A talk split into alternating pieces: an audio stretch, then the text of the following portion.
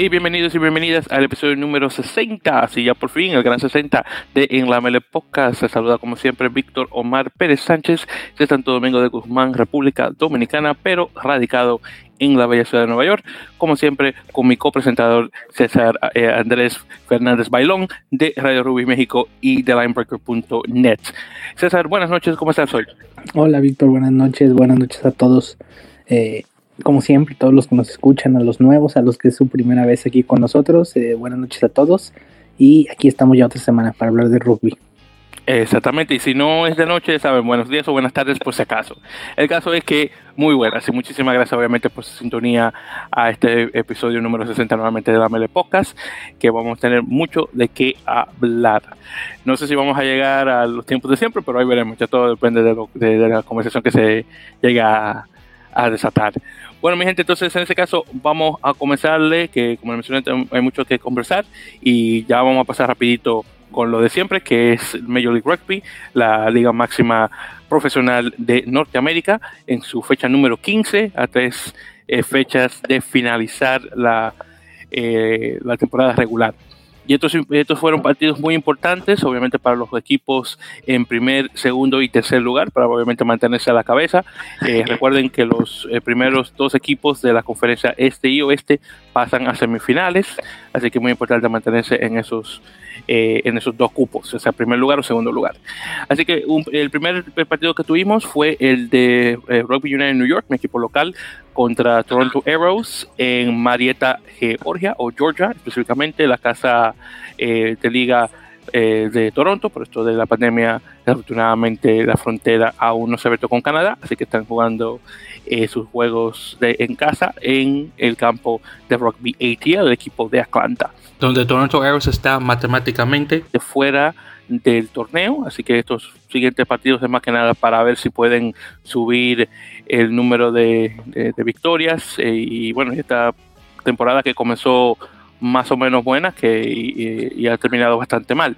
Bueno, en este caso la última vez que todos estos dos equipos se vieron las caras eh, fue hace ya un tiempo eso fue ya para la semana, ver qué encuentro, la semana número 6, eh, cuando eh, se, jugaron en Nueva Jersey, en, Cochrane Stadium. Esto fue el 25 de abril, cuando Toronto derrotó a Nueva York por 53 a 12. Y bueno, Nueva York obviamente no se olvidó de esa espinita porque llegaron a ganar por 31 a 24. Eh, un partido muy cerrado y obviamente un partido que Toronto quería eh, llevarlo de buena manera, más que nada por el resultado que tuvieron la semana anterior. Eh, cuando habían jugado contra Nola, que habían perdido 18 a 12, así que otro partido bastante cerrado por los canadienses. Acá en relación al puntaje, eh, eh, por parte de Nueva York tuvimos eh, dos tries por parte de Hanko Hammerchise, el, el sudafricano estadounidense, en los minutos 10 y 45. Luego tuvimos uno por Cacao Labu, el, el fillano, el 19 después otro por Ben Forgen de 33 y uno muy bonito por parte de Benjamín Bonazo, el argentino nacido en Connecticut, pero creado en Argentina en el minuto 35. Eh, de conversiones tuvimos dos de cuatro por parte de Henry Bennett, el, australiano, y una que no tuvo patadas, que fue justamente el, ensayo por parte de Ben Bonazo, que se puso bajo las H. Nuevamente, eh, eh, Major League Rugby esta temporada 2021 está usando estas reglas de experimento por parte de World Rugby que parece que para ya para la siguiente temporada tal vez no la vaya a volver a usar no, eh, eh Rugby pero ahí veremos qué tal.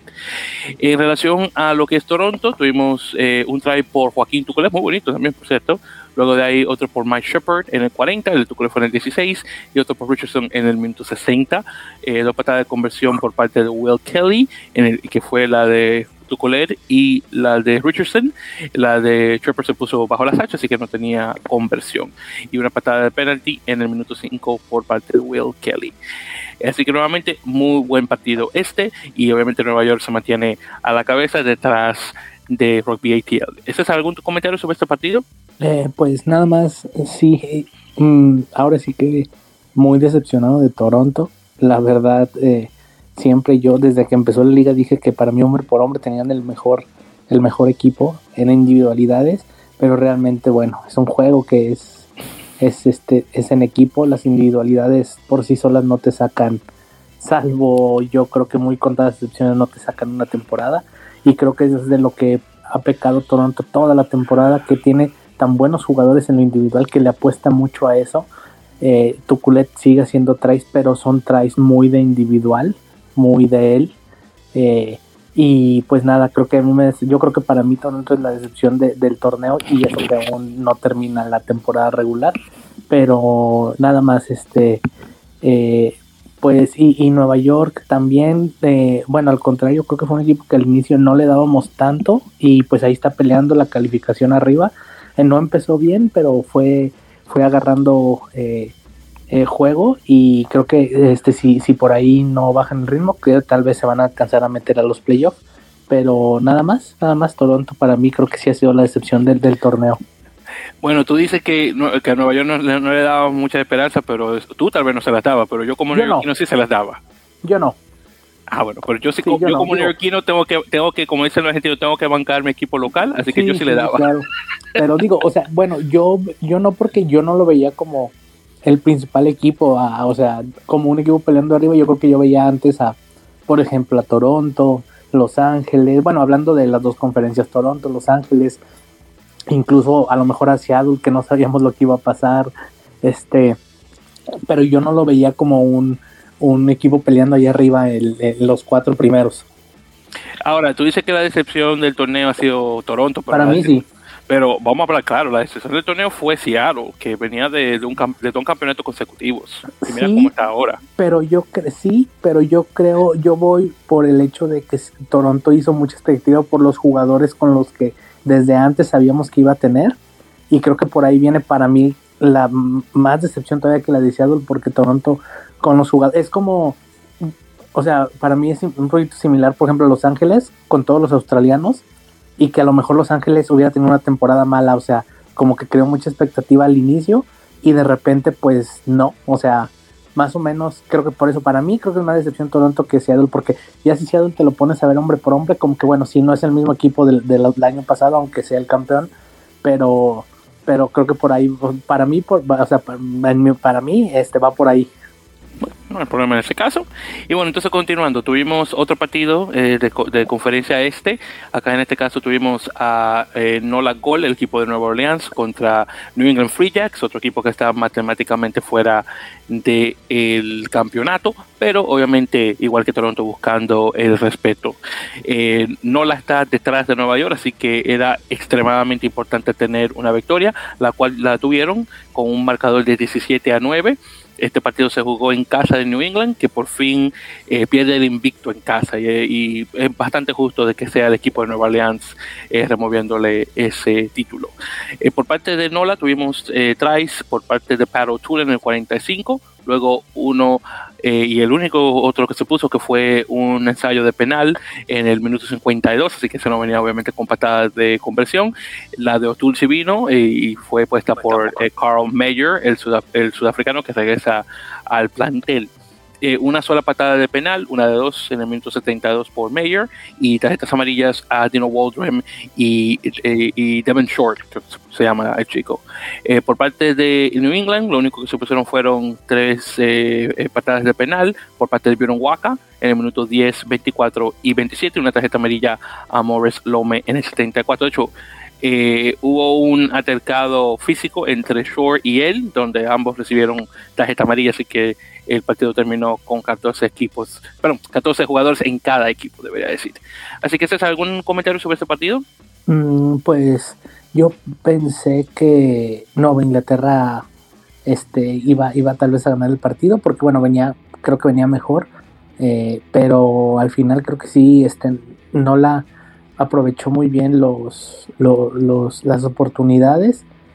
Eh, y fue, en, sí, a pesar de que a lo mejor no lo refleja tanto el marcador, pero sí fue un partido cerrado, fue como para los dos lados.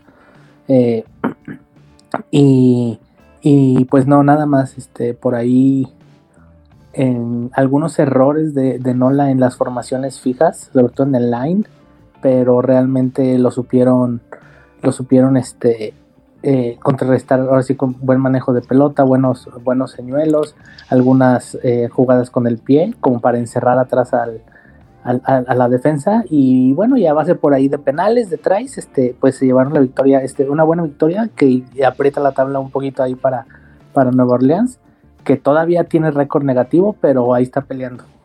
Exacto, y como te digo, ahí atrás, de Nueva York pisándole los talones, así que es muy importante mantener ese, esa, racha de victorias. Bueno, algo que sí de este partido, algo que, que yo creo que fue como la nota ahí fue el, el, el bueno, no fue tackle, pero fue el, contacto por ahí de, no recuerdo el nombre, creo, que fue uno de los centros de Inglaterra, este, hubo por ahí una jugada en donde... Eh, un, un, un centro de, de, rompe la línea y por ahí un jugador de en vez de taquero le pone el hombro y lo y pues literal le pega un, un, golpe de, con el hombro muy muy fuerte y por ahí se armó un, una pequeña trifulca, acabó en tarjeta amarilla, pero yo creo que por ahí a lo mejor apurado, a lo mejor podría haber sacado roja el árbitro porque sí fue muy fuerte, fue hombro, hombro a, ni siquiera el intento de taclear, entonces eh, de repente uno hace unas cosas que uno no entiende por qué hacen los jugadores cuando saben que no lo deben hacer.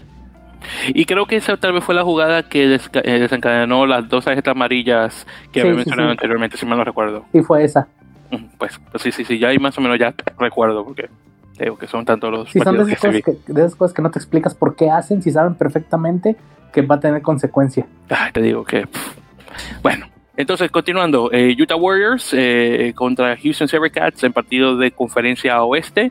Eh, Utah visitando a Houston con un marcador que quedó a 24 a 5, muy importante para Utah, ya que de igual manera está ahí en, peleando el segundo lugar con, con Austin Gronis. En este caso tuvimos los únicos cinco puntos que puso Houston fue por parte de un try por Veramu Diki Diki Lati. muy bonito, por cierto, el, el, el try este eh, sin conversión desafortunadamente por parte de Sam Windsor y luego una tarjeta amarilla a Jeremy Liners que creo que ya tiene dos tarjetas amarillas eh, eh, sucesivamente con, con, partidos acá con Houston. Por parte de Utah tuvimos ensayos otra vez por parte de Josh Whippy en el 20, que eso me gustó por cierto. Luego uno, hubo uno de penal en el 40. Que creo que se fue el, cuando esto fue el del tackle alto, si me lo recuerdo. Luego ahí tuvimos uno por Mika Cruz en el 68, que esto se llevó el honor como el, mejor del partido, si mal no recuerdo, y otro por Van Buren en el 80.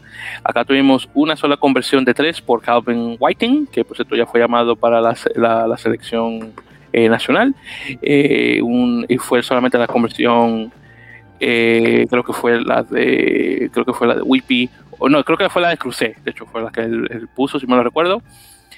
o no entiendas, de hecho fue la de Van Buren, la de Van Buren fue la que se puso y las otras dos desafortunadamente fallaron. Eh, obviamente el, el, el, ensayo de penal no venía con conversión y una tarjeta amarilla a Michael Vasca, eh, que no recuerdo, no recuerdo exactamente lo que había pasado, pero él, salió eh, que ni se creía que le habían dado tarjeta amarilla, creo que fue otro jugador y a él fue que él tuvo que pagar las consecuencias, una cosa así. Pero bueno, en todo caso, muy buen partido y muy importante la victoria para Utah. ¿Algún comentario César sobre este partido? Este fue un partido pues la verdad de muy pocos puntos, pero sí, se parejo. Eh, al final, creo que de repente esos pequeños errorcitos son todavía los que marcan la diferencia. Eh, sobre todo, yo siento que son a veces como de jugadores que a lo mejor no estaban tan acostumbrados al profesionalismo.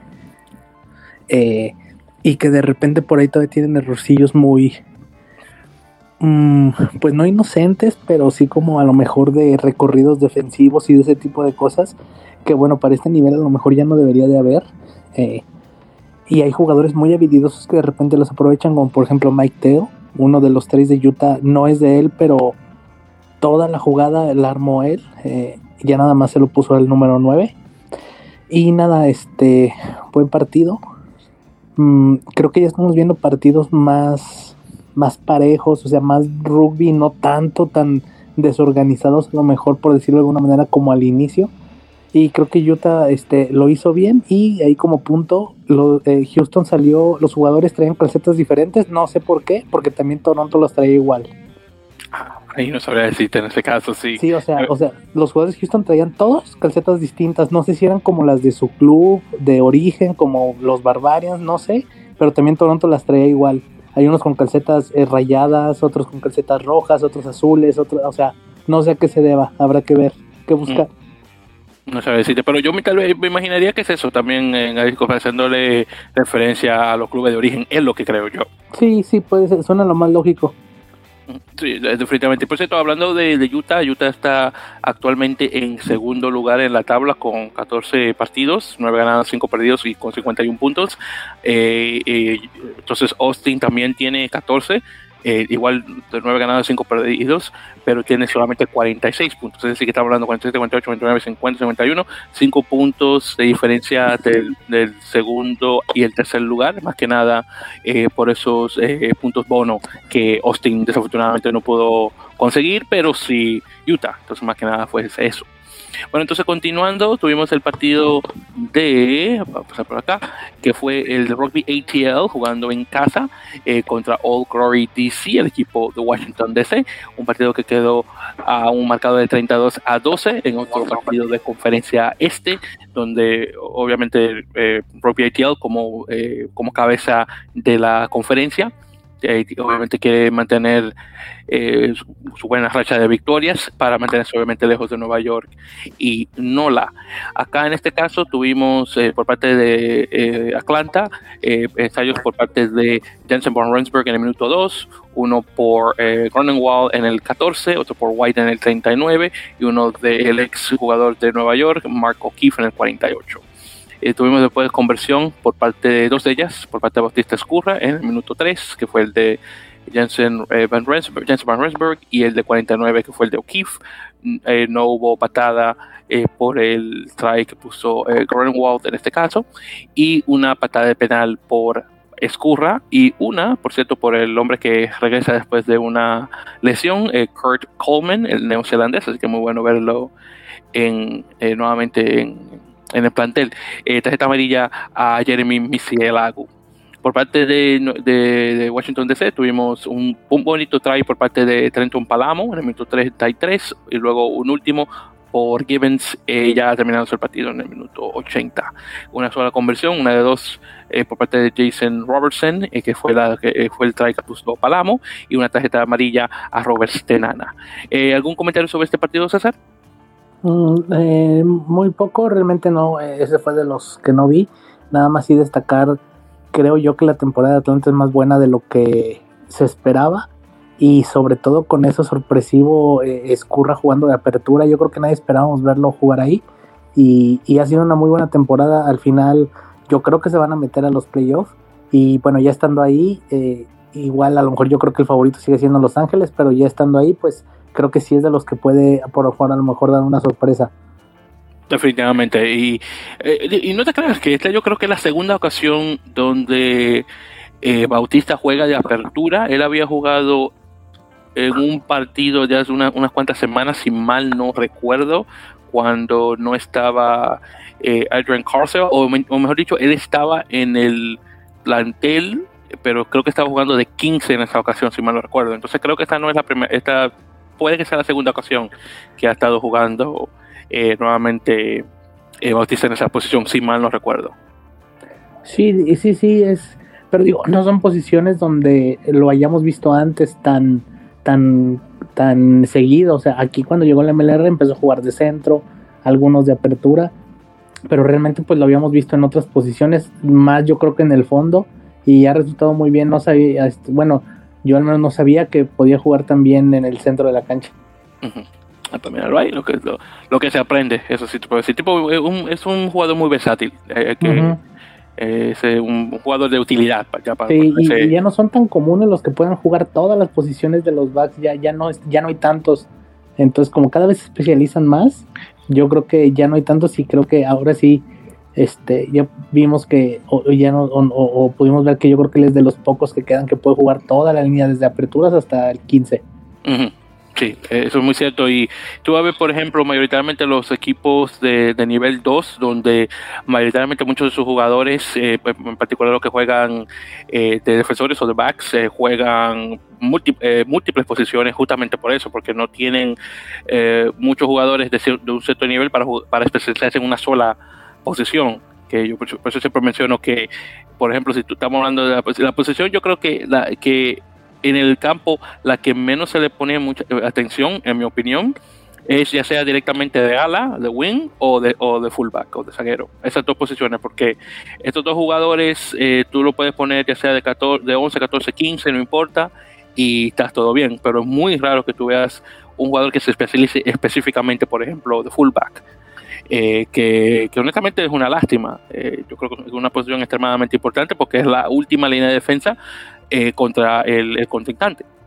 Sí, ya últimamente, ya en el rugby moderno, ya especialistas de una sola posición, eh, hay pocos y las posiciones que ya te, te, exigen ser especialistas son menos. Estamos hablando casi casi de las primeras líneas, eh, eh, el medio scrum y el apertura tal vez. Fuera de ahí, todas las demás posiciones otras se pueden rotar entre los, los, los centros pueden jugar en, los, en las puntas, los segundas líneas pueden ser flank, los flankers segundas, el 8 puede ser segunda, flanker también, o sea, ya realmente la especialización ya está muy, muy, muy, eh, se está quedando como obsoleta, por decirlo así, y realmente ya nada más son las primeras líneas, el 9 y el 10. Sí, estoy muy de acuerdo muy de acuerdo con ese, eh, con ese comentario, César. Entonces, continuando en este caso, ya tenemos el siguiente partido que es el de Osingil Gronis, eh, jugando de visitante en, justamente en, en Stadium, el, último partido en casa de, de, San Diego, eh, quedando un marcador de 13 a 14. en un partido extremadamente importante para Austin, obviamente como mencioné, para quedarse cerca de nuevamente de Utah, aunque claro está con cinco puntos menos por esto de los puntos bonos que no pudo, eh, no pudo conseguir en partidos anteriores. En relación a, los eh, puntos eh, por parte de Austin, tuvimos un try por Hugh Roach, el, el, australiano, debería decir, en el minuto 19, luego uno por el capitán Bryce Campbell en el minuto 28, otro por el Wapa, Jamie McIntosh en el 42, luego otro por Rubén Dajas, que creo que ese es el primer ensayo que tiene en, en Major League Rugby, antes de obviamente hacer el cambio con, con Eso fue el minuto 61, y uno por fin por eh, Lachlan McCaffrey, el, el australiano ex jugador de Brombies, que estuvo un tiempo jugando en Japón y por fin ya como mencioné anteriormente, con estos problemas de visa, ya por fin eh, juega su primer partido con, con, Austin y esto fue en el minuto 72. Eh, dos conversiones para Kurt Moore, Felton Gano en el minuto 20, que fue la de Hugh Roach, y 29, que fue el de Bryce Campbell. Luego de ahí eh, una que, que, no se metió por Mac Mason, una de Will McGee, que fue en el minuto 62, que esta fue la de Rubén Dajas, y el try de, de McCaffrey que fue bajo la Sache, no tenía conversión. Eh, patada de penal, dos de ellas fallidas por Morath y Mason respectivamente. Ya por parte de San Diego tuvimos un solo, dos tries de hecho por Bjorn Mason en el minuto 4 y 36, los dos que se metieron por parte de Joe Peterson y una tarjeta de penal, eh, una, perdón, una una patada de penal que no se mete por Joe Peterson, que si mal no recuerdo, desafortunadamente creo que tuvo que salir del campo por una lesión. Ojalá que todo salga bien con, él en ese caso, si mal no recuerdo. Eh, tarjetas amarillas a Dean Muir y uno a Chris Bowman. El de Chris Bowman fue ridículo, honestamente, como fue que le dieron una tarjeta amarilla a ese hombre. Eh, vino a incorporarse al rock con el hombro, eh, que eso es un eso es bastante ilegal de hacer. Y, bueno, que de la tarjeta amarilla fue poco, honestamente. Si se lo hubiera dado más, honestamente no hubiera sorprendido. Bueno, en todo caso, ¿haces algún comentario sobre este partido? Pues nada, que nada más, simplemente, a pesar del resultado, este. Ay, Austin como que se está. Se, se, empezó a caer un poquito y yo no sé si al final les va a alcanzar. Yo creo que tienen que apretar el, el tienen que apretar un poquito al final si quieren meterse por ahí a los playoffs, pero empezaron muy bien, de repente sabíamos que era difícil mantener el mismo ritmo toda la temporada. Eh, entonces vamos a ver si ahí este, les alcanza, siguen jugando bien, pero no sé si les va a alcanzar ahí para meterse al final. Hmm. Bueno, eh, yo estaré cruzando los dedos por Austin, que sería buenísimo obviamente verlos a semifinal, pero wow, Utah está jugando bastante bien. Eh, vamos a ver cómo este esta ventana de julio va a afectar con, lo, con la pérdida de, sus mejores jugadores, que obviamente estamos hablando de Mika, de Mika Cruce, eh, Maiteo y Calvi Wanting, y, yo creo que esos son los únicos que están perdiendo. Ah, bueno, me tira Paul Mullen también, si me lo recuerdo, eh, y creo que y creo que tal vez algún otro jugador, pero bueno, en todo caso vamos a ver cómo esto le afecta. Austin, también pierde, a Monaghan, que ha sido su mejor jugador toda la temporada. Y, por cierto, de hecho, ha, perdido Monaghan punto porque desafortunadamente se lesionó. Sí, es lo que entonces, sí, desafortunadamente, pero bueno, ahí, veremos en ese caso. Y ya para finalizar, tenemos el partido de eh, Los Ángeles Guiltinis, que estuvo visitando a, sus eh, rivales del oeste, del, eh, del, noroeste de Estados Unidos, en Seattle Seahawks, los actuales campeones. Un partido que quedó con un marcador de 29 a 14 en unas temperaturas extremadamente altas eh, para esa área del país que está actualmente pasando por una ola de calor extrema. Estamos hablando que la temperatura en el campo llegó a 42 centígrados, 104 Fahrenheit. Sí, y luego ahí arriba creo que es muy anormal, ¿no? Digo, no sé, no conozco la zona, nunca he ido, pero siempre, según yo, o sea, siempre hace frío ahí. Eh, eh, sí, eso es correcto y es extremadamente anormal ver eh, nuevamente temperaturas tan altas como esas. Entonces sí, estoy completamente de acuerdo que es extremadamente anormal. Completamente. Sí, sí, me imagino a lo mejor de qué tanto les puede afectar que no están acostumbrados a esas temperaturas ahí.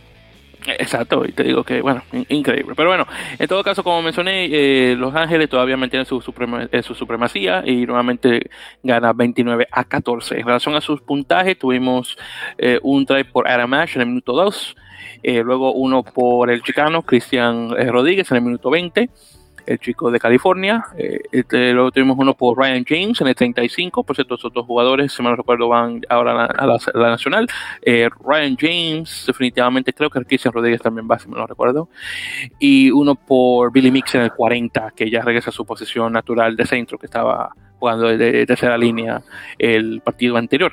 Eh, por conversiones tuvimos eh, 3 eh, de 4 por parte de, de Luke Carthy, en el 2 que fue la de Ash, 21 que fue el de Rodríguez y 39 por parte, 36 perdón, por parte de, eh, de, Ryan James, el de Billy Mix desafortunadamente no pudo entrar. Eh, una patada de penal en el minuto 52 y luego tarjetas amarillas a Dennis en el 44 y Smith en el 47.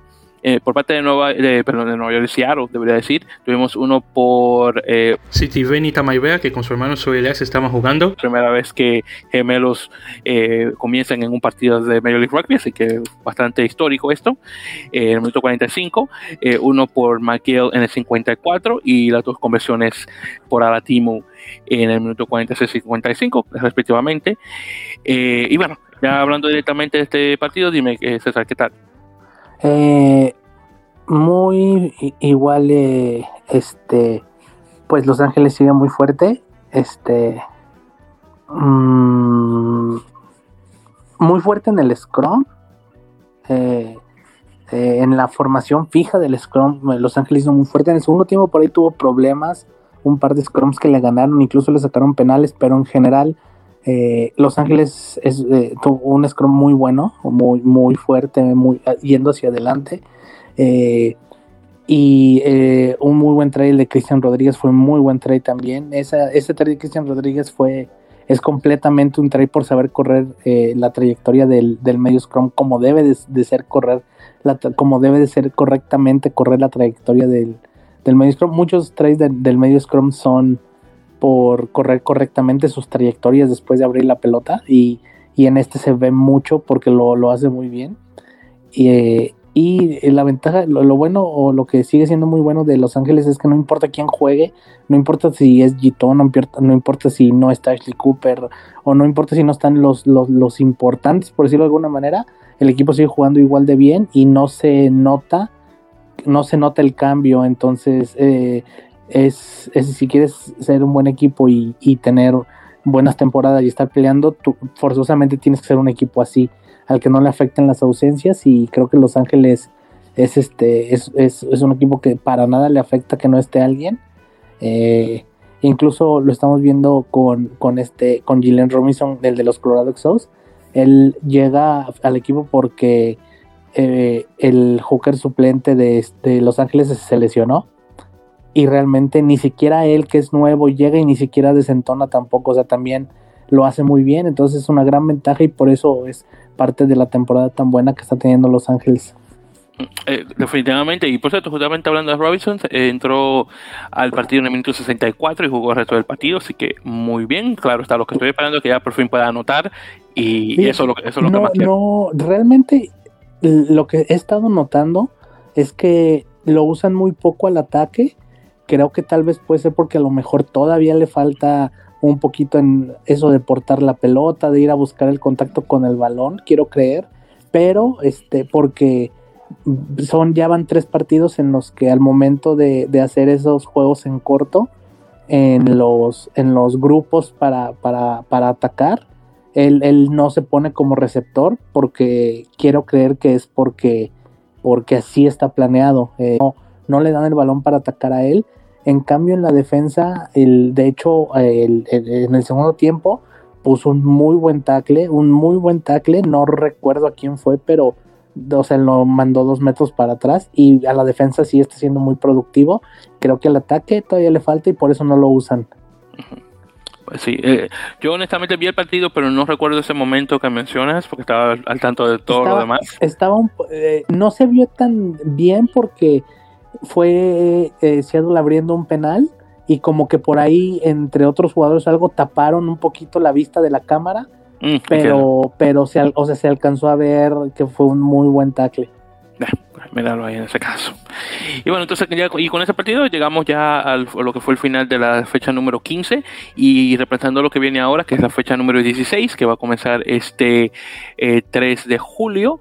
Y recuerden, queridos oyentes, para los que no viven en Estados Unidos, el 4 de julio es el Día de Independencia de Estados Unidos de América, pero como cae un día eh, de fin de semana, en este caso se viene celebrando el lunes 5 de julio en ese caso. Así que, por ejemplo, ese día estaré yo libre de trabajo. Así que no me puedo quejarte mucho.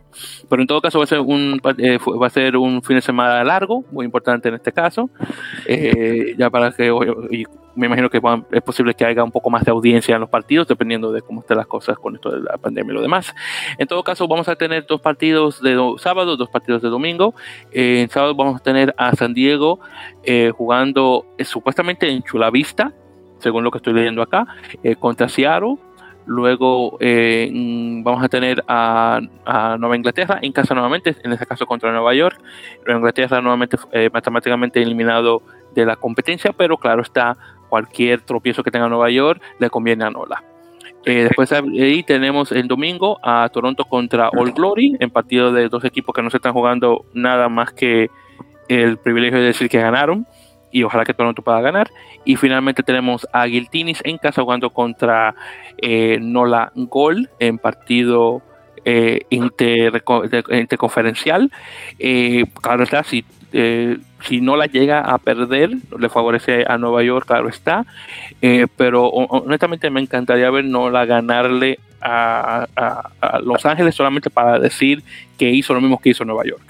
Porque como quedamos anteriormente, eh, Los Ángeles solamente ha perdido contra oposición de la conferencia este.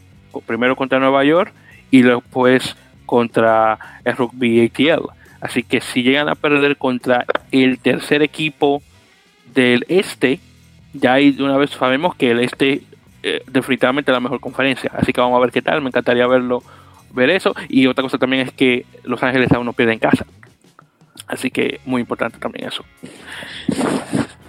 Y bueno, entonces ya para repasar también eh, de una vez este, la, tabla, en la conferencia este tenemos a, Atlanta con 14 partidos jugados y 51 puntos. Luego tenemos a Nueva York con 13 eh, jugados y 46 puntos. Después a Nola también con 13 y 42 puntos. Eh, Nueva Inglaterra con 13 y 34 puntos. All Glory con 13 y 27 puntos y finalmente Toronto con 14 y 25 puntos. Nuevamente esos tres últimos están matemáticamente fuera de la lista. Después en el oeste tenemos a Guiltinis eh, con 13 jugados y 55 puntos. Utah con 14, uno más y solamente 51 puntos. Así que esos cuatro puntos de diferencia, probablemente por los puntos bonos. Luego tenemos a Austin, como mencioné anteriormente, 14 ganados, perdón, 14, 14 jugados, debe decir, y 46 puntos. Después tenemos a San Diego con 14 y 32 puntos. Seattle con 13 y 17. Mire cómo baja eso de 32 y 17. Y finalmente tenemos a Houston con 14 jugados y 13 puntos. Así que muy lamentable esos dos, en particular Seattle. Pero desafortunadamente eh, Los Ángeles vino de lleno y bueno, no se dejó ganar. Así que no fue muy competitivo que digamos en ese caso. Perfecto, entonces ya con eso dicho, querido César, vamos a pasar a la siguiente parte del programa. Y antes de que comencemos sobre las noticias, queridos oyentes, César y yo habíamos, eh, creo que hemos hecho este comentario en otros, en otro episodio anterior, eh, pero como saben, esta semana oficialmente comienza la gira de los leones británicos e irlandeses o British Irish Lions por su nombre en inglés que es este eh, equipo eh, mixto de jugadores, bueno, obviamente de Gran Bretaña, Inglaterra, Escocia y Gales, junto con jugadores de Irlanda que van al, hemisferio eh, sur para jugar ya sea con Sudáfrica, Australia, Nueva Zelanda en ese orden, si me lo recuerdo, cada, cada 12 años en cada país. Así que tenemos obviamente la gira de Sudáfrica, que se va a jugar, eh, comenzar esta semana. Y bueno, lo que César y yo habíamos quedado que íbamos a crear eh, un eh, algo similar, unos leones, por decirlo así, unos leones americanos. originalmente la idea era de combinar jugadores del Norte y Sudamérica, o bueno, realmente del continente completo en un solo equipo, pero César y yo quedamos que sería mejor hacer un equipo norteamericano y un equipo sudamericano y luego de ahí no sé si como digamos tomar algunos de los mejorcitos de cada uno y armar de esa forma un equipo ya realmente de las Américas, de, Alaska hasta Tierra del Fuego. Y bueno, entonces en ese caso, eh, César, dime, ¿quieres comenzarle o quieres que yo comience? ¿Cómo quieres que lo hagamos? Eh, pues mira, yo hice una de Sudamérica y realmente me basé en, en uno, no es solo de la Superliga, sino es de América en general. Y dos, traté de ser lo más incluyente posible porque, pues obviamente hay muchos argentinos, pero no es la idea que sean puros argentinos. Entonces, este, eh, eso. Y del número de jugadores, yo hice, tengo una lista de, bueno, basándome en lo que sería una gira, por ejemplo, para los Lions. Este, es una lista de 36 contando como reservas, por decirlo así este, y pues nada, si quieres, este, empiezo yo. Sí, adelante, por favor. Sí, sí, adelante. Mira, me voy a ir así como, como por, posiciones. Eh, los que yo llevaría como primeras líneas serían a Nahuel Tetas Chaparro, de Argentina, a Gómez Codela, de Argentina, a Santiago Medrano, que son pilares, a Matías Ditus, de Sedlam, que es chileno, a Marco Vivas, eh, que es argentino, a Julián Montoya, que es hooker, a Germán Kessler, que es uruguayo, eh, que está jugando en Francia, a Agustín Crevi, que, bueno, argentinos, que, ex capitán de los Pumas, y esos serían mis primeras líneas. Mis segundas líneas serían Guido Petti, Matías Alemano, eh, argentino los dos, Lucas Santa Cruz, que es el, argentino este pelirrojo de Olimpia, eh, y Lautaro Bávaro de Jaguares 15. Y luego los terceras líneas, este fue yo creo que de los que más me costó porque hay muchos terceras líneas buenos en Sudamérica.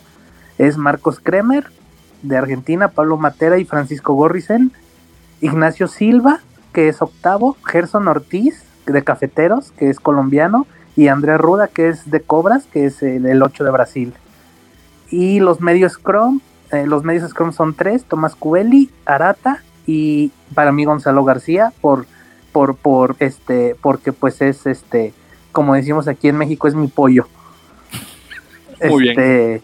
Eh, aperturas, Nicolás Sánchez, Domingo Miotti y Máximo Ledesma de Olimpia. Eh, Domingo Miotti de Western France y Nicolás Sánchez del Estado de, francés. Los centros, Santiago Chocobares de Toulouse, Moisés Duque de Cobras, Matías Orlando de London Irish y Jerónimo de la Fuente de Perpiñán. Los Wings, Bautista del, Bautista del Gui eh, Juan Imov, eh, Santiago Cordero, Matías Garafulik de Cernam, chileno, eh, Urrutia de Cafeteros, colombiano, y eh, los tres del fondo, que yo sí llevaría como especialistas en los tres del fondo, no tanto dejar wings en, el, en los tres del fondo. pero mi, mis fullbacks serían Ignacio Mieres de Toronto y uruguayo, Rodrigo Silva de Peñarol y uruguayo, y Martín Canceliere de Jaguares, 15. Y esos serían mis 36. Yo saqué 36, tomando en cuenta que pues siempre hay reservas. Pues muy bien, César. Yo, honestamente, yo lo que planeaba era una cosa que era solamente 15 jugadores y nada más. Tú te fuiste un poquito más arriba. Es que, realmente, mira, te voy a decir por qué. Porque si saco 15, serían 15 argentinos. Y no quería que fueran 15 ah. argentinos. Porque si realmente te vas Obviamente saqué como que a los que para mí han tenido mejor temporada, que así es como se hacen los Lions. Pero si dije, si nada más hago 15, pues me van a salir 15 argentinos porque bueno, ya entre los de entre estos de mejor temporada, pues obviamente los que mejor temporada tuvieron fueron los argentinos y no quería que me saliera una selección argentina, por eso me extendí. Ah, bueno, yo como, como esto es una cosa obviamente ficticia, yo lo que probablemente decía que eran 15 jugadores, a mí no me importa tanto eh, que decir el, nivel de juego de uno de otro, es más que nada por representación. Eso es lo que estaba pensando yo. Pero claro, tú lo pensaste muchísimo más detallado que yo, así que no hay problema. Ahora, lo que yo, te voy a dar mío, que va a ser muchísimo más limitado, es más que nada obviamente por... Está bien, está bien, esa es la idea. Digo, yo me extendí porque la verdad, la verdad yo no quería que me salieran 15 argentinos porque pues el, mismo hecho de, que fueran más países, porque si lo hacía así pues me iban a salir los Pumas. Eh, exactamente. Y no quería que me salieran los Pumas. Exactamente, te va a salir este, el, no sé si llegas, eh, no sé si has escuchado de este eh, grupo, eh, ¿cómo se llama? Este fue un grupo de gira por, bueno, justamente por Sudáfrica. Ah, sí, que, era Sudamérica, que era Sudamérica 15, pero eran puros argentinos, era la selección de Argentina. Exactamente, sí, exactamente. la, famosa primera victoria de Argentina, entre comillas, en Sudáfrica.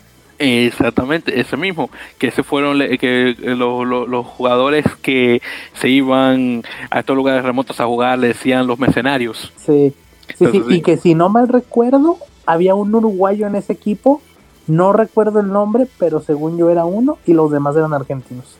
Ah, ahí, si mal no recuerdo, yo creo que hubieron varios eh, grupos de, gira. Entonces eh, salió uno donde había un uruguayo, un brasileño y un chileno, y después todos los demás eran argentinos. Mm, algo así, algo así. Totalmente, que era que yo estaba pensando justamente.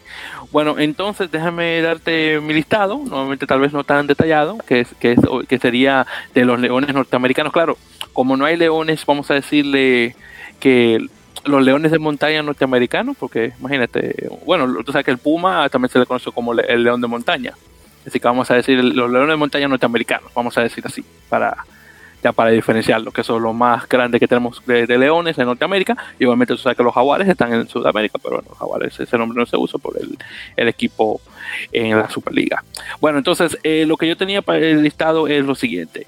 Entonces mi primera línea lo que tenía es, eh, primero, de, en, en el 1, en Lucer, tenía a Titi Lamositelli, que desafortunadamente no, no va a estar jugando ahora para el, plantel de Estados Unidos ahora en esta gira que van a tener, pero desafortunadamente un jugador con eh, que tiene muchísimo tiempo en Europa, bastante joven y bueno, muy, muy destacado. También está claro eh, David ahí uno eh, con Toulouse, pero solamente por el tiempo de la cantidad de experiencia voy a poner a Titi por encima. Luego en, en lo que es las dos en Hooker, Aquí también voy a poner otro jugador eh, estadounidense, que en este caso sería eh, Joe Taufete de, de, Lyon, en Francia. Aunque claro, también podemos poner ahí un Dylan Fawcett de Rugby United New York. Pero eh, por el tiempo que tiene Joe jugando para la selección, además de ser el mayor anotador como hooker o talonador de la historia de rugby internacional, también es muy importante y, eso también se lleva su mérito, así que lo voy a poner a la 2. Eh, y luego en el 3, acá eh, está, estoy solamente para tener un jugador no de Estados Unidos, aquí en ese caso pondría a Matthew Tierney de Canadá, que juega con Cast, eh, un, jugador bastante joven de igual manera, tal vez no tenga el, digamos, la experiencia de un Paul Mullen, por ejemplo, eh, pero aún así solamente por la, por la representación ponerlo ahí.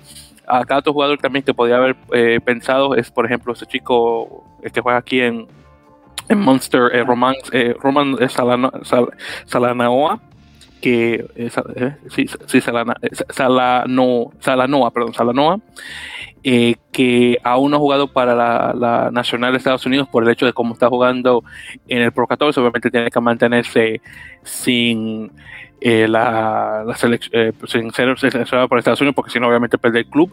No sé por qué él todavía se ha querido mantener ahí. Yo hace mucho me hubiera ido a Inglaterra o a Francia, pero bueno, en todo caso, lo mejor que le convenga a él y ojalá ver a Roman jugar en Estados Unidos y no en, en la Nacional de Europa, pero de, Irlanda, debe decir. Luego, en las segundas líneas tengo acá para hacer una, división entre, eh, entre Estados Unidos, este, Estados Unidos y Canadá. Acá tengo uh, en una, esta me hizo difícil porque me gusta Cal Berkeley y Nick Chivetta, los dos de Nueva York.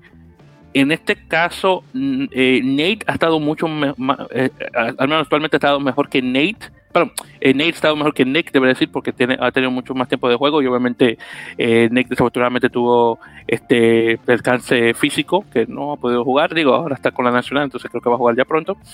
Entonces a él lo pondría ya en mi 4 y de 5 en este caso eh, pondría a un Evan, Evan Olmsted de, de Biarritz, el, el, canadiense creado en, en Australia. Así que sea entre, entre, esos dos jugadores. Aunque claro, también podríamos poner un, un Craig Peterson de Newcastle Falcons de Estados Unidos con un Evan Olmsted y esos dos jugadores se conocen muy bien.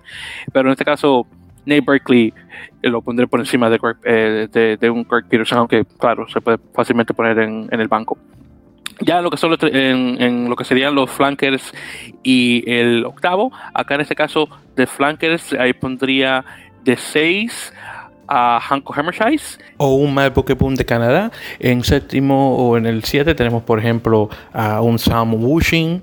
Eh, y definitivamente en octavo, un Tyler Artrom de Cast en Francia, como también un Cam Dolan eh, de Estados Unidos.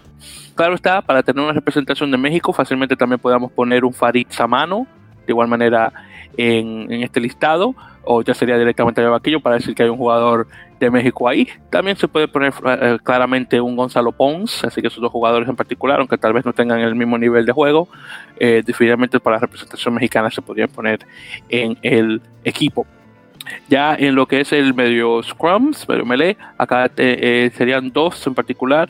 El, el, mi número uno en este caso sería eh, Rubén Dajas, eh, que el chico, aunque joven, ha, dado mucho de qué hablar, pero en este caso tengo que realmente darle la batuta al canadiense, a Will eh, de, de Stade francés, que el chico por el simple hecho de jugar esta francés se llevaría la batuta para comenzar en este equipo ficticio de, de Norteamérica. Luego en, en, lo que es fly half, eso no hay que pensarlo mucho. AJ McGinty, sí o sí. El, el irlandés estadounidense ha sido uno de los mejores jugadores aperturas de, de, de, Premiership en Inglaterra, extremadamente consistente, desafortunadamente se ha lesionado aquí y allá, pero cuando regresa de lesión, aún bueno y el número uno en Cell Sharks. Ya acá también alguien podría hablar, por ejemplo, de un Shane O'Leary, pero Shane, eh, que decirlo, él buen jugador, pero no está en el nivel de AJ, a mi opinión, claro. Y ya luego también pueden hablar, por ejemplo, de un, Robbie Povey, eh, pero no, aquí AJ definitivamente. Ya en lo que son eh, 11 y 14 de las salas, acá de 11 fácilmente Jeff Hasler de Canadá y ya sería, y solamente para ponerlos para decir los dos, Jeff Hasler en una y a DTH Vandermover en el 14. Esos dos jugadores serán buenísimos, o ya sea 11-14, 14-11, cualquiera de los dos, pero los dos alas canadienses definitivamente. En los centros, eh, Bryce Campbell, y aquí pondría un Ben Lasage, eh, que son dos jugadores que están bastante cerca en edad, y, muy fuerte los dos, así que definitivamente poner un Bryce Campbell de 12 y un Ben Lasage de 13, aunque en este caso Ben Lasage yo creo que es un, un, poco más de playmaker, como se dice en inglés, que hace más jugadas en este caso, y sería así como un, un, un jugador así intermedio entre apertura y centro, que se está jugando mucho esto en el rugby internacional, así que podríamos ponerlo a él de 12 y a Price de 13, que Price realmente no es mucho de, de apertura que yo diga, honestamente parece más de tercera línea que otra cosa, pero bueno, en todo caso. Y ya para finalizar, en lo que sería ya oficialmente mi fullback, aquí, bueno, fácilmente Mike Teo, o si no, eh, a, Peter Nelson, que realmente es que puede ser otra apertura y también se puede poner un, Patrick eh, Parfrey también, de igual manera, pero definitivamente Mike Taylor lo pondría de 15.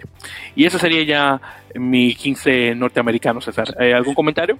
no, no, no, suena, suena una buena, una buena selección. Este, yo creo que los, las posiciones claves, por decirlo así, están cubiertas con gente de que, lo hace muy bien, gente de experiencia sobre todo. Mike Tío, Mike eh, dejas, a pesar de que es joven, es muy buena apertura, muy buen medio scrum, perdón. Y este, y nada, eh, es, un, es, un, es, un, muy buen listado. Ojalá, digo, qué bueno fuera que, que se pusieran por ahí a, armar proyectos de selecciones así, ¿no? De que no nada más fueran los Lions, son como en su momento lo fueron los Pacific Islanders. Que para los que no conocen o son nuevos, eh, los Pacific Islanders eran una selección de las islas del Pacífico, Tonga, Samoa y Fiji, que igual que los Lions eh, hacían giras, jugaban partidos eh, internacionales. No era como que hacían giras cada cuatro años ni nada, sino ellos jugaban más seguido. Sí, a lo mejor un partido al año, dos partidos al año, pero era muy entretenido verlos. Por ahí tienen victorias ante Francia y ante equipos muy buenos y era muy divertido verlos porque realmente, pues sin presión y sin nada de eso, pues jugaban ahora sí que lo que les divertía, entonces ojalá, ojalá se pudiera o, más adelante en un futuro alguien, este, ahora sí que los directivos a lo mejor va a ser complicado por el tema de calendarios y todo eso, pero ojalá que pudieran armar algo, algo similar. Sabes que ese desafortunadamente llegó un poquito tarde para ver ese, ese equipo de Pacific Islanders, así que no, desafortunadamente no me tocó, aunque de, que, lo conozco, los conozco. Es un, es un equipo, es un equipo por ahí del 2000 o sea, sus últimos partidos fueron por ahí del inicios de la década 2010, 2011, pero su auge, auge fue 2006, 2007, por ahí, donde realmente 2006, 2005, 6, 2007, donde realmente sí los veías muy seguido eh, y era muy divertido ver a los, a los del Pacífico. Desafortunadamente creo que por falta de, dinero y problema ahí de los recursos, eso pues ya no se siguió, ya no se siguió con el, con el, con el, con el, con el equipo pero que lamentablemente pues sí dejó de, existir como tal y quién sabe por ahí eh, luego de repente salen noticias o ahí de que a lo mejor los quieren volver a, revivir o algo pero pues nunca se concreta nada Sí, desafortunadamente. Ojalá que sí. Y de hecho, no sé si llegaste a saber que hubo este partido hace ya como dos o tres años de lo que fue eh, USA Islanders, que fue esa misma idea, pero de jugadores de Estados Unidos de descendencia, eh, ya sea de la Polinesia o Melanesia, que jugaron un solo partido contra Saracens en Bermuda y bueno, los destrozaron porque estos son, estos son un equipo de jugadores realmente amateur, aunque también hubieron jugadores que eran isleños, pero de, de, de, las islas del Caribe, porque recuerdo que había un chico que va ahora con Nueva York, eh, Kurt Hamilton, que creo que es descendiente de puertorriqueños, creo, o de alguna otra, otra vez de, de, las Islas Vírgenes que llegó a jugar en ese equipo también. Eh, como te digo, fue un solo partido y nada más. Eh, honestamente, esa idea se, quedó en el olvido y ojalá que también pueda regresar eh, en alguna ocasión, porque honestamente me gustó mucho la camiseta que usaban y también el logo de igual manera, así que ahí veremos qué tal. Sí, ojalá, digo, estaría es ya algo muy, muy, este, muy romántico, pero ojalá pudiera haber algo así más adelante de que no nada más fueran los Lions, sino fueran más de más regiones, este, a lo mejor jugadores africanos también, asiáticos. Bueno, los asiáticos por ahí tienen algo que es similar, que son los Asia Pacific Dragons, pero no funcionan así. Eh, realmente es un equipo que, por ahí anda buscando lugar en algún torneo, en alguna liga, pero no, no es, no es algo, algo similar. Eh, pero ese tipo de combinados, este, sí, no así como por regiones, pero bueno, sí existen varios equipos que son combinaciones de jugadores. Están los Howlers de Canadá, que, se dedican a jugar Sevens. Eh, eh, eh, ese equipo es por, invitación, han jugado gente de México, de Colombia, de muchos lados. Y los Penguins, que los Penguins no sé si sigan existiendo, pero ese equipo se dedicaba a jugar torneos de Sevens y de 10 por todo el mundo. una vez los tuvimos aquí en México, eran en su mayoría jugadores fijianos, australianos, eh, samoanos. Eh, y uno de los tuvimos aquí en México jugando un torneo eh, hace como, estoy hablando de 2000, mediados del 2005, 2004, por ahí. pero realmente no son, no, no son como una selección, sino pues es un combinado de jugadores, pero ojalá pudieran regresar ese tipo de equipos de combinados, le, le dan mucho al deporte porque no existen en otros deportes, entonces ojalá pudieran por ahí retomarlos, eh, a lo mejor agregar nuevos. Sí, eh, eh, y sí, y ese comentario que acabas de hacer, que honestamente el rugby es el único deporte que hace esto de combinados, es una cosa muy, muy del deporte, y desafortunadamente, bueno, por ejemplo, fútbol, que es el, deporte más grande del mundo, desafortunadamente no tiene una cosa como esa, y sería buenísimo de ver eso, por ejemplo, en fútbol, eh, ya sea jugadores ya regionales, una cosa así, por ejemplo. El, el único, bueno, el fútbol lo hace, pero en una, bueno, aquí voy a salir un poquito del deporte, el en el fútbol existe una federación que es federación de una, una así como la FIFA es la Confederación Mundial de, eh, no me acuerdo exactamente, pero es de equipos de estados no reconocidos por la FIFA, por decirlo ah, sí, la CONIFA, la CONIFA. Sí, sí, sí. Y la CONIFA realmente son, son combinados eh, de regiones que no están reconocidas en sí. Eh, este, eh, son equipos por ahí de, de, Europa, de ahí en, en, Estados Unidos hay uno, creo que es Cascadia. Sí, este, exacto, sí, sí. por ejemplo, los eh, eh, la isla de Pascua, que ese no es que no sea reconocido, pero no es un país, sino es parte de Chile.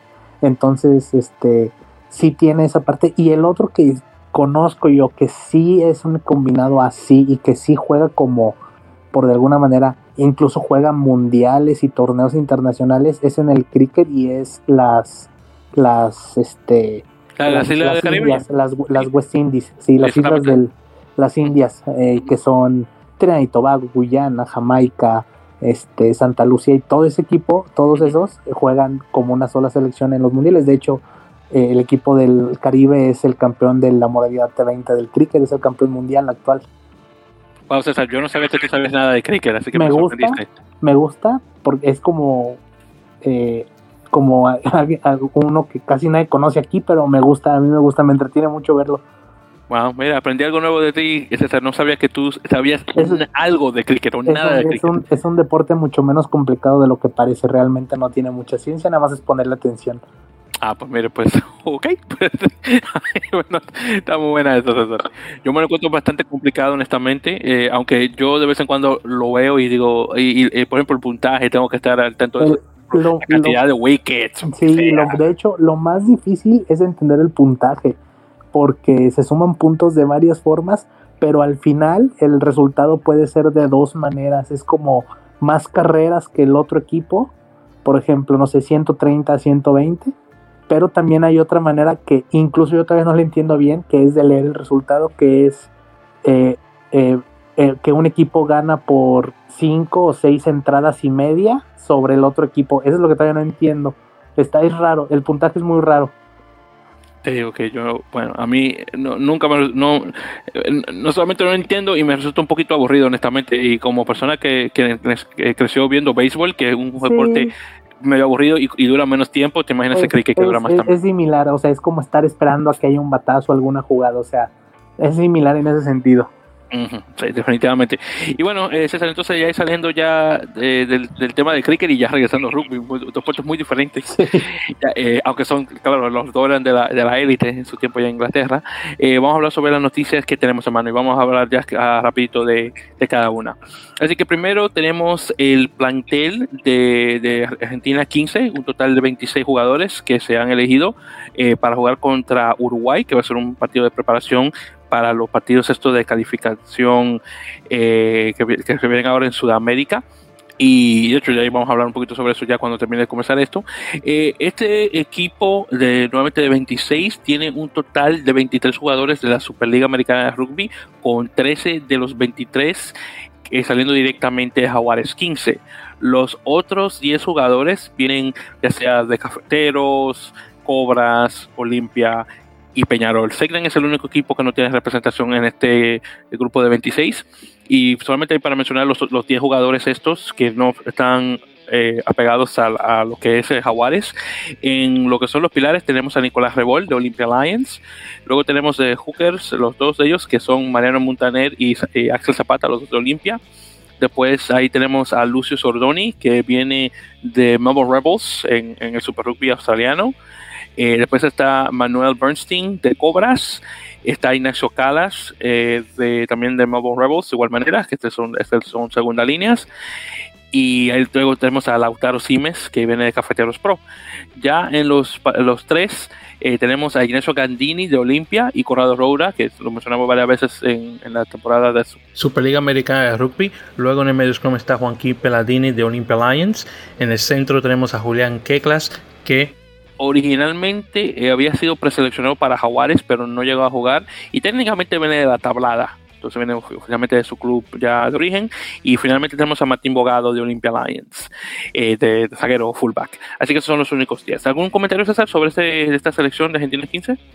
Pues nada, es una buena, una buena oportunidad para darle competencia internacional a, sobre todo a, los muchos jugadores de Jaguares, de Olimpia, eh, que, que eh, estuvieron en la Superliga que normalmente y ahora sin unos jaguares de Super Rugby y ahora sin eh, esa competencia, pues realmente no tienen tanta visibilidad.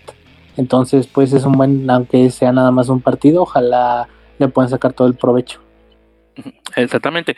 Y bueno, ya justamente hablando sobre los calificativos de, Sudamérica, eh, se jugó el primer partido de calificación que fue Brasil contra Paraguay. Esto se jugó en el San José dos, Campos, en la ciudad de San José dos Campos, en el estadio eh, Martins, eh, algo, no recuerdo ahora el apellido de ahí de la ciudad de San José, de Campos.